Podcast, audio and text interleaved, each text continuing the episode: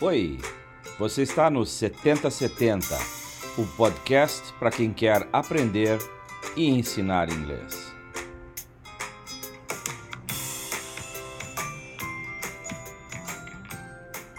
Uma realização do Departamento de Metodologia de Ensino da UFSC.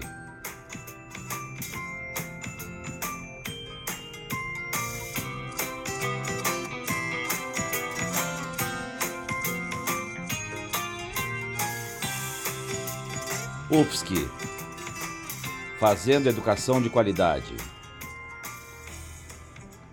Oi, gente! Hoje o 7070 vai ser um pouco diferente e não é para menos. Nesse episódio, a gente quer fazer uma singela homenagem para Paulo Freire, que é patrono da educação brasileira e que faria 100 anos no dia 19 de setembro, agora em 2021. A gente entende que não podia deixar passar essa data é, sem nenhum registro, né? Porque afinal, o trabalho que nós tentamos fazer nas atividades que a gente tem de ensino, de pesquisa, de extensão enquanto docentes é norteado pelas ideias do Paulo Freire. Então a proposta é basicamente essa, né? A gente vai tentar se engajar aqui numa conversa é, para dialogar com alguns conceitos propostos pelo Freire e que norteiam a nossa prática e também a nossa reflexão constante. É, Para isso, estamos aqui é, hoje, né, juntos, eu, a professora Priscila Fabiane Farias e também o meu colega de trabalho, meu amigo, professor Hamilton de Godoy Vielevic, e nós somos os idealizadores do 7070, né, que é esse podcast. E também a gente trabalha juntos na Universidade Federal de Santa Catarina com as disciplinas de estágio e de metodologia de ensino, além de outros projetos. É, um detalhe que é interessante aqui de trazer é que quando eu digo juntos é no sentido literal da palavra, né? Que é, é, já que a gente divide todo o processo de planejamento, de execução, de reflexão é, das nossas disciplinas, né? Dos nossos projetos, e isso resulta em muito aprendizado que a gente tem um com o outro e também com os nossos estudantes. E esse episódio é justamente mais um movimento nesse sentido, né, de aprendizado coletivo, de aprendizado reflexivo. Então, vamos lá. É, só para contextualizar, né, a, a, homenagem então que a gente vai estar tá trazendo hoje é, ao centenário do Paulo Freire, ela vai começar é, tentando mostrar um pouquinho da trajetória, né, deste, deste docente, desse teórico, né, de grande importância é, no Brasil e no mundo. E aí depois a gente vai é, discutir algumas ideias que consideramos importantes no pensamento do Freire, para daí tentar responder a pergunta que virou o título desse episódio, que é a seguinte: o que Paulo Freire tem a ver com o ensino de línguas? Então, fique com a gente, vamos lá. Oh, coisa boa a gente poder fazer um episódio junto, né, Priscila? Com certeza. É, mas é, para começar, né, eu vou tentar contar um pouquinho da, da, da, história da trajetória do Paulo Freire. Né? Então, o senhor Paulo Regulus Neves Freire é um pernambucano nascido no Recife no dia 19 de setembro de 1921. Né? E, e ele é certamente o educador brasileiro mais reconhecido no mundo inteiro. Né? É filho de um capitão da Polícia Militar e de uma dona de casa que, poucos anos depois, ao ficar viúva, teve, como muitas outras mulheres bravas brasileiras, né, que encarar sozinha a tarefa de criar os quatro filhos, né? É, e dentre os desafios que estavam colocados, né, para poder continuar estudando, o, o, então menino Paulo, além de contar com o apoio e o estímulo da família e do, dos irmãos de maneira muito intensa, ele foi dispensado de pagar a matrícula no Colégio Oswaldo Cruz, é, atuando como auxiliar de disciplina, né, antes de, de, se tornar, logo adiante, professor de língua portuguesa daquela escola. É, uns poucos anos depois, seguindo nessa trajetória acadêmica, ele ingressou na Faculdade de Direito do Recife e, depois de formado, é, em, ele continuou atuando como professor de português no, no colégio em que ele estudou e de filosofia da educação na Escola de Belas Artes da Universidade Federal, agora Universidade Federal de Pernambuco, mas acho que a época era a Universidade Federal de, de, de Recife, do Recife. É, poucos anos depois disso, ele assumiu o cargo de diretor do setor de educação e cultura do que hoje é o, SESI, né, lá em Pernambuco, e, e, e, a sua trajetória profissional dá um passo significativo quando ele funda, junto com outros educadores, em 1955, lá no Recife, o Instituto Capibaribe, né, uma escola muito inovadora para a época e que era alimentada pelas ideias é, do escola novismo, né, da escola nova, e que por isso mesmo atraiu muitos intelectuais da época. Né? Essa escola ainda existe né, e ela segue, ela segue sendo orientada pelas é, pelas ideias da, da, da, sua fundação em 55. É, e dentre esses passos significativos da vida profissional a, de Paulo Freire, é, a gente precisa situar a sua atuação é, em 1961 como diretor do Departamento de Extensões Culturais da Universidade do Recife. Né? E, e, e, a, e, a, equipe que era coordenada por ele passa a desenvolver as primeiras experiências de alfabetização popular que acabaram culminando naquilo que hoje se denomina método Paulo Freire. Né? Nessa primeira iniciativa de extensão lá em Angicos, no Rio Grande do Norte, é, foram alfabetizados 300 cortadores de cana num período de 45 dias. Né? Essa experiência tem muitos livros a respeito, né? É, tem muita, muito se escreveu, muito se refletiu a respeito dela, mas essa experiência sensibilizou de maneira especial o então governo federal, né? No, na época o, o presidente era o João Goulart, que via nessa iniciativa um potencial enorme para fazer frente ao problema do analfabetismo é, no seio do movimento das reformas de base que ele então é, é propunha. Com isso saiu o Plano Nacional de Alfabetização previa a constituição de 20 mil núcleos como esses que foram liderados pelo Paulo Freire, né, ou círculos de cultura como eram chamados por ele, né, e, e, e essa implementação começou, mas em 1964, meses depois de iniciada é, esse movimento, essa iniciativa foi extinta pelo golpe militar. Né?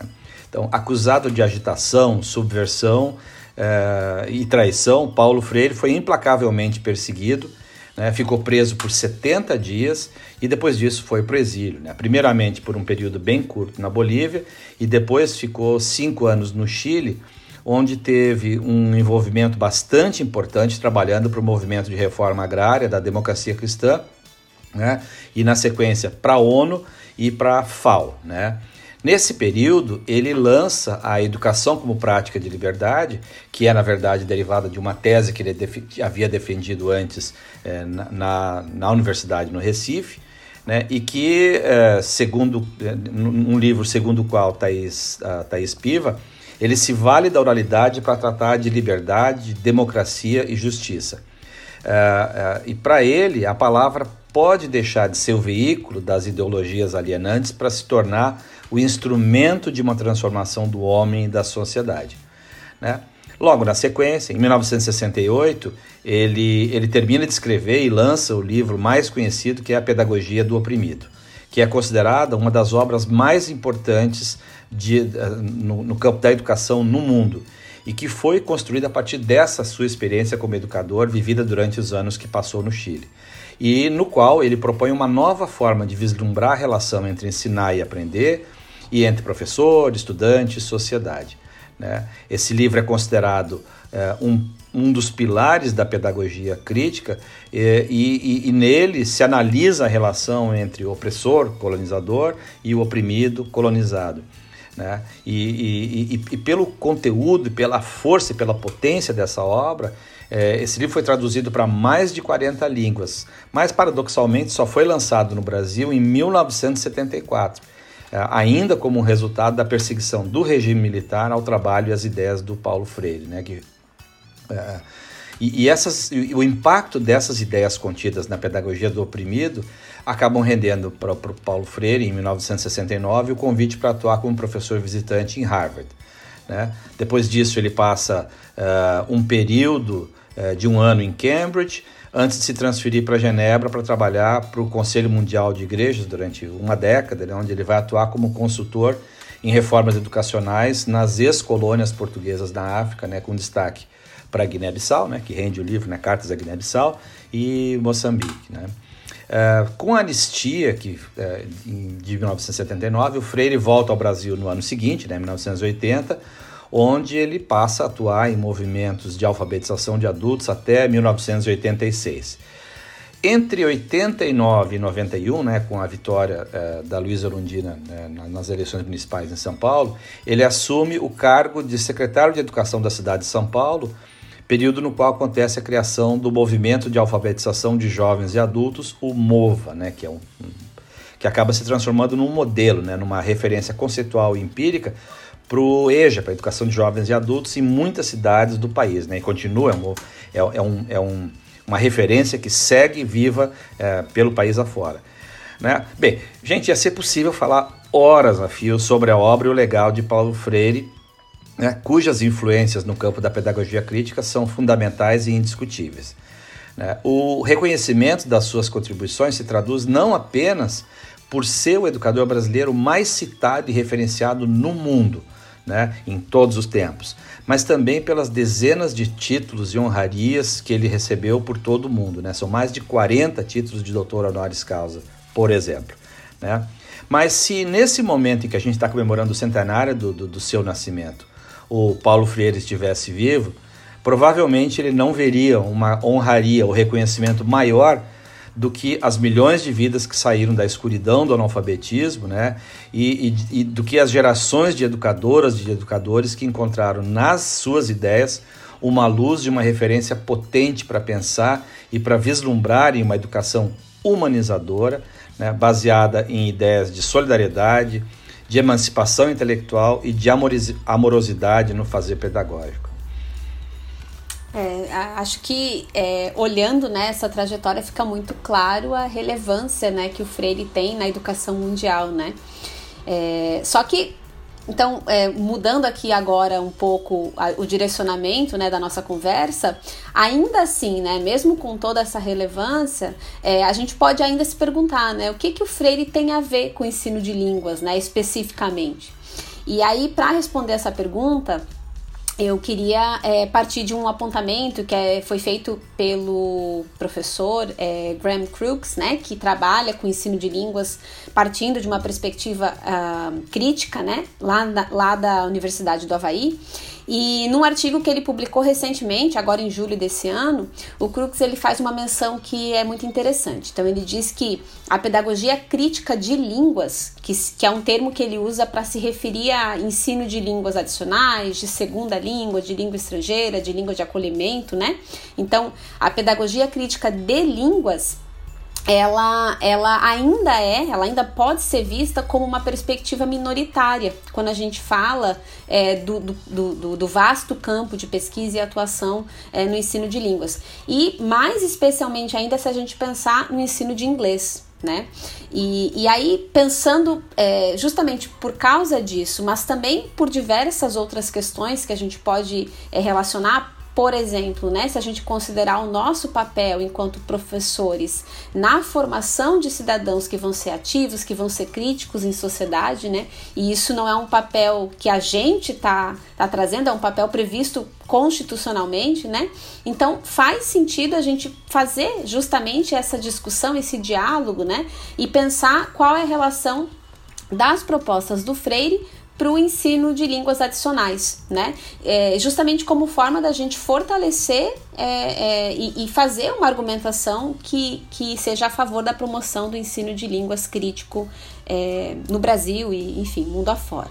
Então, para isso, é, para a gente poder responder essa pergunta, o que, que o Freire tem a ver com o ensino de línguas, a gente vai partir de algumas ideias chaves, né, que a gente trouxe, é, que a gente elencou como ideias importantes que norteiam a, a, obra de Freire, e aí depois a gente vai fazer é, uma discussão de como elas informam a, a, ou podem informar né, a, o ensino de línguas. E aí a primeira é, ideia que, que nós elencamos como importante, né, Milton, e que a gente gostaria de conversar um pouquinho sobre, é a ideia da educação bancária versus educação problematizadora, né? Que é, é um dos, das, das, das grandes discussões propostas por Freire, né? Que tem grande destaque na pedagogia do oprimido, né?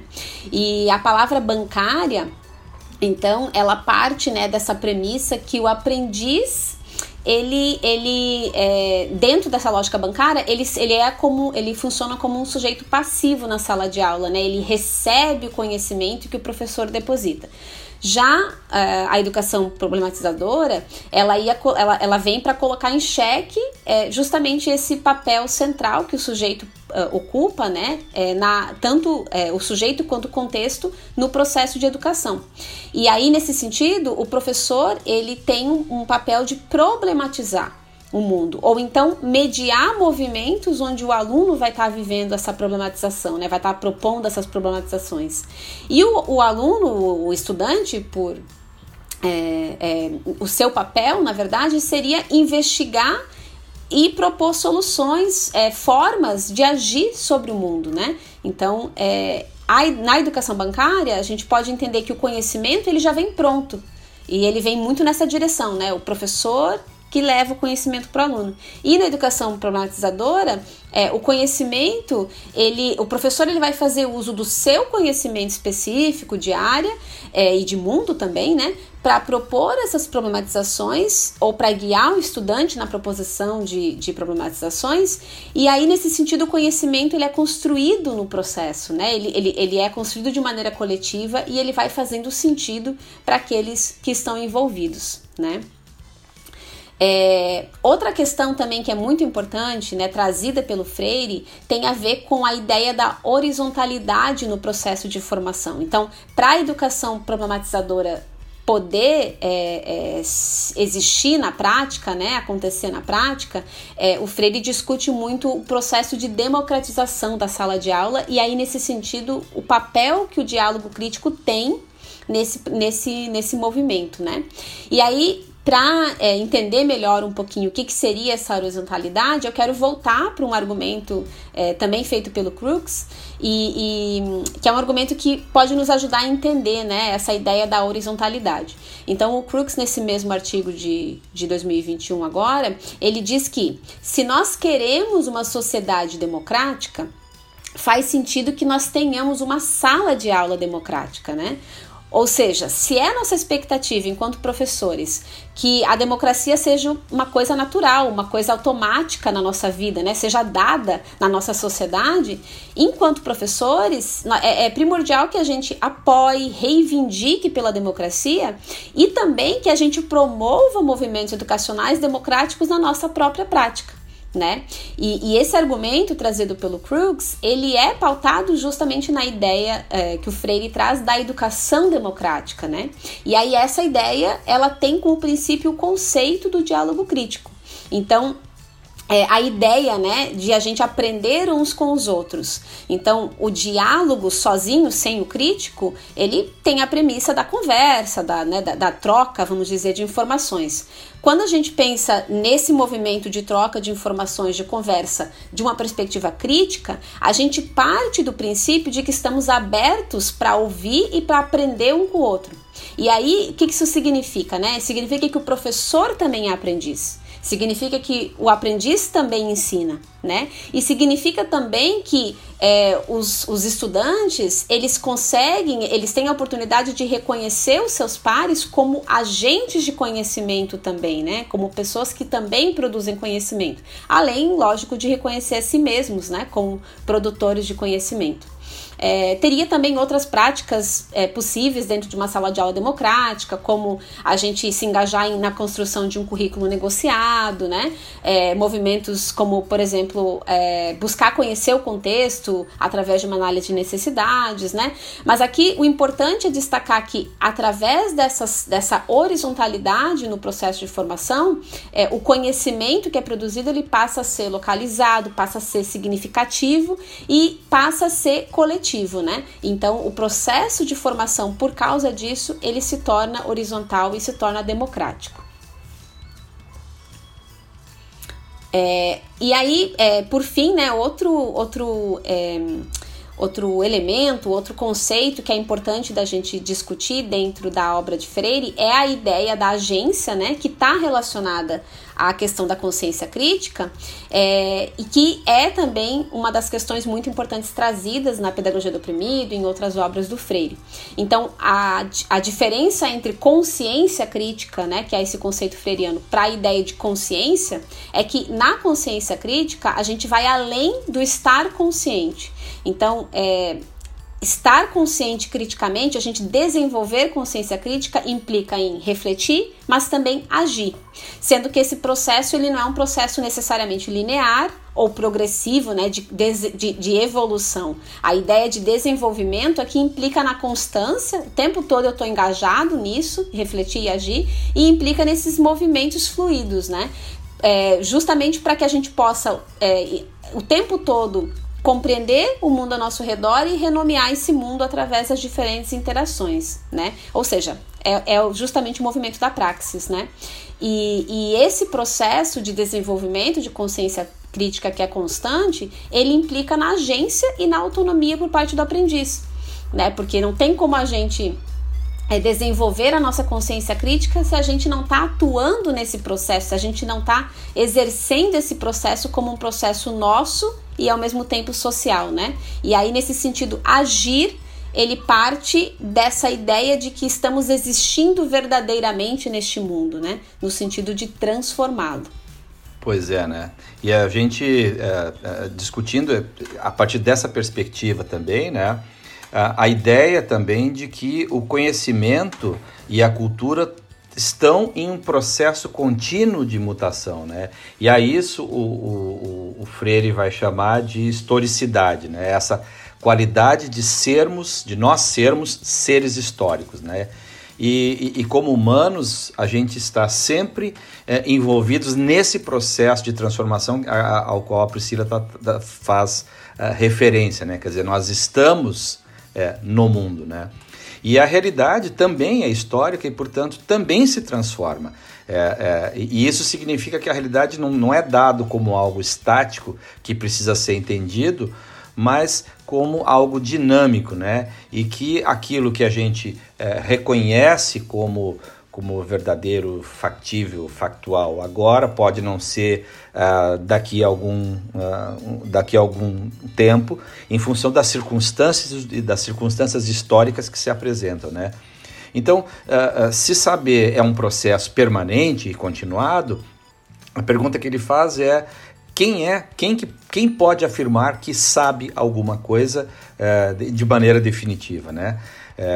E isso se responde com a, com a ideia de que a educação precisa ser um processo que é democrático e dialógico, né? Esse processo do, do, do, do diálogo é, é, implica esse ato de conhecer é, de conhecer o mundo que, né, que nos cerca, né?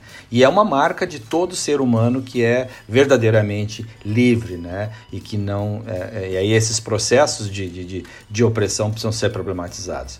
Né? Isso, portanto, está num contraste muito nítido com a ideia do conceito de educação bancária, né? É, e, e, e, que desenvolve, então, essa ideia da educa educação problematizadora, né? que, que leva em conta os interesses e as experiências presentes do aluno. Né? E, e, a gente tem explorado essa ideia, inclusive em vários episódios aqui do 70 a 70, pela simples razão de que isso é basilar para o que nós fazemos como formadores de professores, né? Essa essa ideia de que é preciso desenvolver é, dispositivos de escuta continuada que sejam capazes de reorganizar a experiência de aprender e de ensinar de todas as pessoas que estão envolvidas. Né? A gente pode estar falando é, a respeito disso tanto na condição de formadores de professores quanto de professores que atuam efetivamente com estudantes na, na, nas escolas. Né? Uh, e, e, e, nesse sentido, né, também a gente precisa problematizar a questão da não neutralidade da ação é, é, educativa. Né? A gente é, tem que partir da premissa, né, e, e, aí eu vou tomar a ideia, por exemplo, do, do Michael Apple, né, que é um dos mais importantes intelectuais da educação, né, e que é um entusiasta é, do pensamento freiriano, né, um leitor muito atento do, do, do Paulo Freire, e que alerta né, no, no, no seu livro Currículo e Ideologia para o fato de que não basta saber quais conhecimentos são privilegiados ou, ou, ou, ou desconsiderados é, na, na educação, mas que, sobretudo, é preciso saber a quem esse conhecimento serve e por que ele serve da maneira que ele serve. É, e, e isso conversa é, centralmente com a ideia que o Freire assentou de que a educação nunca é neutra, né? de que toda educação ela é essencialmente política. Né? Então, quando eu, eu como educador, não faço nada para mudar a situação de dominação e opressão que eu, que eu visualizo, eu, eu acabo contribuindo para ajudar a manter o status quo. Né? Então, é, é, é, preciso, nesse sentido, essa capacidade de desenvolver essa capacidade de ler continuamente a realidade, né, o mundo que nos cerca, de uma maneira crítica e historicamente situada, né? e com vistas a, a, a essa ideia de mudar de transformar a realidade a partir daquilo que a gente faz em cada momento, né? E essa educação problematizadora não serve e não pode servir aos interesses de quem oprime ou das estruturas que, que, que oprimem, né? Mas tentando assim manter eh, essa, essa, essa a resposta a essa pergunta, né? A, a, a, qual é a relação do Paulo Freire com o ensino de línguas, né? ou como o ensino de línguas se relaciona com o pensamento freiriano, a gente pode situar a questão da alienação e os impactos desse pensamento freiriano na linguística aplicada, né? Para quem acompanha a história da, da, da, da, disciplina, a gente pode ver lá que ali na virada dos anos 80, dos anos 90, desculpa, é, a gente vê uma série de questionamentos que vêm sobre o papel alienador ou alienante do, do ensino de línguas é, ou, ou, é, naquele, naquele período histórico, né? E, e, obras como, por exemplo, a Oficina de, de, Linguística Aplicada, do Luiz Paulo de Moita Lopes, né, acabam despertando o olhar de muitos é, é, é, professores e formadores de professores é, para para essas, essas questões que vão implicar em mudanças paradigmáticas que vão acontecer na área ao longo é, desse período. Né? E, e, essas contribuições, contribuições são importantes porque a gente vai ver, por exemplo, nas dissertações, teses e trabalhos publicados a partir ali dos anos 90, de maneira especial, um, um conjunto muito maior de contribuições que vão beber diretamente né, na obra do, do, do, Paulo Freire. Né? É, mas para tentar arredondar e, e, finalizar essa minha, minha fala aqui, a gente queria situar a questão da autonomia na formação docente como uma premissa de construção identitária e de, atua de atuação docente, né? E, e, e, e, a gente gostaria de situar né, que não estamos falando apenas naquilo é, é, que diz respeito a como o professor é, prepara as suas aulas, mas a gente está falando inclusive em como o professor se prepara para preparar as suas aulas. Então, a, a, a, o que nós temos visualizado e, e, e que temos trabalhado muito no, no, naquilo que a gente faz como formadores de professores tem a ver com a ideia de que é, a, a, tomada de decisões que os, que os professores e as professoras têm que fazer é, numa base cotidiana, ela precisa estar informada pelo contexto e pelo diálogo que é mantido com, as, com é, os espaços nos quais nós atuamos. E isso implica necessariamente em que a gente tenha um canal de diálogo que seja é, permanente e que seja problematizador das experiências, né, de tal forma que elas nos permitam fazer essa reinvenção cotidiana da, do, do, do, dos espaços que nós temos. E é uma relação de consistência, né? Eu não posso esperar que meu aluno haja de maneira autônoma se eu, como profissional, não sou capaz de problematizar a minha atuação a partir de uma lógica que é, a, ao mesmo tempo, é, de autonomia, mas também de solidariedade, né? E, e, e isso nos leva a, a pensar que o objetivo que professores e professoras perseguem em larga medida é, é, é, chegar naquela relação paradoxal em que o trabalho do professor é bem sucedido na exata medida em que se torna dispensável. Né? Se nós falamos na autonomização, na autonomia intelectual, na emancipação intelectual dos estudantes, esse trabalho precisa levar em conta no dia a dia do que a gente faz em sala de aula a possibilidade né, de que os alunos consigam fazer seu próprio caminho de maneira autônoma, solidária, colaborativa, cooperativa. Né? Muito legal. É, eu acho que essas colocações que tu faz, Hamilton, elas, elas vêm é, no sentido de responder a pergunta, né? É, o que, que Freire tem a ver com o ensino de línguas, é, destacando principalmente como é, a pedagogia crítica, e aí, nesse sentido, a, as obras e, e, as discussões propostas pelo Freire, elas servem como princípios norteadores de um fazer crítico, né? Que tem, que tem então a ver com, com realmente assim, uma maneira, uma filosofia do ensinar e do aprender. E aí, outra forma de responder também essa pergunta é a gente pensar mais especificamente no objeto né, de, de ensino do professor de línguas, que é a língua, né? E aí fazer uma relação, por exemplo, com o fato de que aprender uma língua, né, é, implica é, em, em, constante interação, né, com o mundo, com o outro, e, e, essas justamente deriva dessas, dessas interações esse movimento da gente estar tá nomeando e renomeando o mundo, né? O próprio Freire usava a expressão, né, ler o mundo e, e conseguir nomear o mundo a partir dessa leitura, né?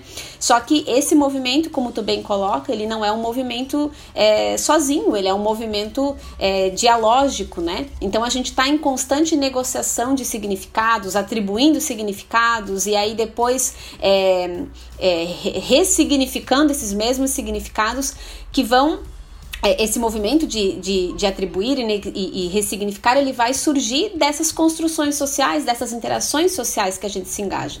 Então, se a gente vê a língua dessa forma, dentro desse contexto, a gente entende que aprender e ensinar uma língua, ela é um processo que implica em movimentos de interação, de negociação, de atribuição de significados, e isso tem tudo a ver com a ideia de interação e do diálogo crítico que é, é, trazida pelo Freire, né? Esse entendimento de que aprendemos com os outros e fazemos sentidos do mundo através dessas interações com textos, com pessoas, né? E por aí vai dentro, inclusive, desse movimento formativo da sala de aula, é, que é também pautado pela, pela, por essa lógica dialógica, né?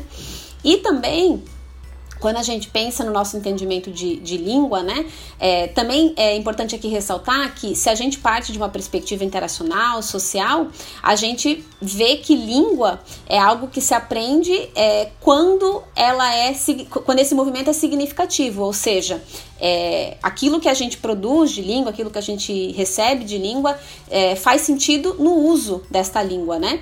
tem que ser relevante para o que se aprende tem que ser relevante para quem está aprendendo, né? E isso também então conversa com a ideia da centralidade no aluno, com a ideia de movimentos horizontais de ensino, né? E com a perspectiva de uma sala de aula democrática, ou seja, de, pensamos no currículo, pensamos no que vamos ensinar, pensamos nas, nos diferentes é, é, nas, nos diferentes ingleses, né? Que, que, que vamos estar trabalhando com, partindo dessa lógica de o que, que faz sentido para este aluno, né? Por que este aluno aprende inglês é, é, e quais os movimentos que, que, esse, que, essa, que essa habilidade, enfim, esse, esse conhecimento vai estar tá, é, proporcionando e oportunizando para esse, esse aluno na sua vida e na sua ação social, né?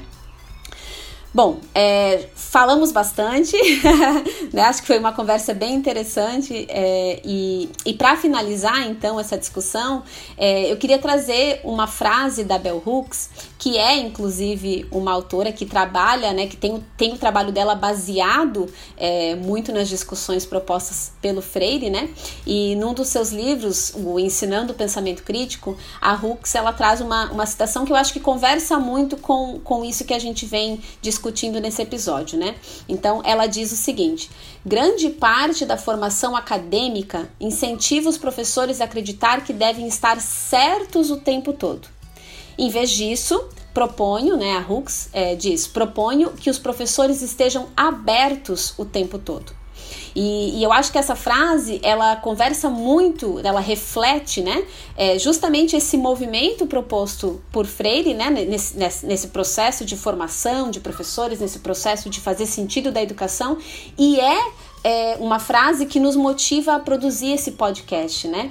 É, pensando que é, a nossa lógica de atuação na sala de aula, ela não é em, em, em, nosso interesse, né? Não é em determinar como que os alunos têm que pensar, ou então como que eles devem ensinar inglês, né? E sim, nosso propósito é, é desenvolver é, através desse processo dialógico, é, é construir maneiras, pensar em maneiras que, ele, que, que possa auxiliar esses alunos a compreender a prática pedagógica partindo desse entendimento democrático, né, de ensino e reconhecendo justamente a importância, né, a diferença que faz a autonomia e a agência desses alunos no processo, no seu processo de aprender e no seu processo de ensinar.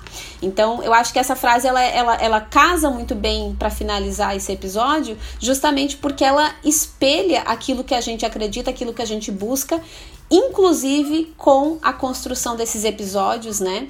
É, e, e está aqui disponibilizando essas discussões é, para os nossos alunos, para a comunidade e por aí vai. Verdade, Priscila, que maravilha, assim, foi tem sido uma experiência muito interessante trabalhar contigo, né? E a gente é, tem lidado com um conjunto grande de colegas, né, egressos e egressas aqui da universidade, é, nos diferentes espaços, e tem sido uma marca singular a gente, é, é de fato, é, se pautar essencialmente pela lógica de um diálogo respeitoso né, e, e, e simétrico com todas as pessoas com as quais a gente está envolvido. Valeu muitíssimo e obrigado para você que está nos ouvindo, né? Esse é o nosso episódio mais longo ever, né? E muitíssimo obrigado, Priscila, pela parceria de trabalho ao longo desse tempo que a gente já tem trabalhado. Hein?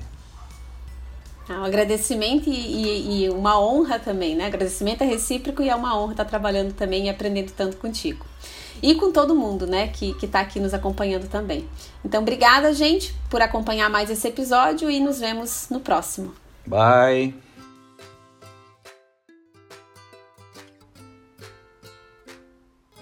Esse foi o 7070, o podcast para quem quer aprender e ensinar inglês. Uma realização do Departamento de Metodologia de Ensino da UFSC. Novos episódios sempre às sextas-feiras, às quatro da tarde. 7070, uma produção de Hamilton de Godoy Vilevic e Priscila Fabiane Farias. UFSC Fazendo Educação de Qualidade.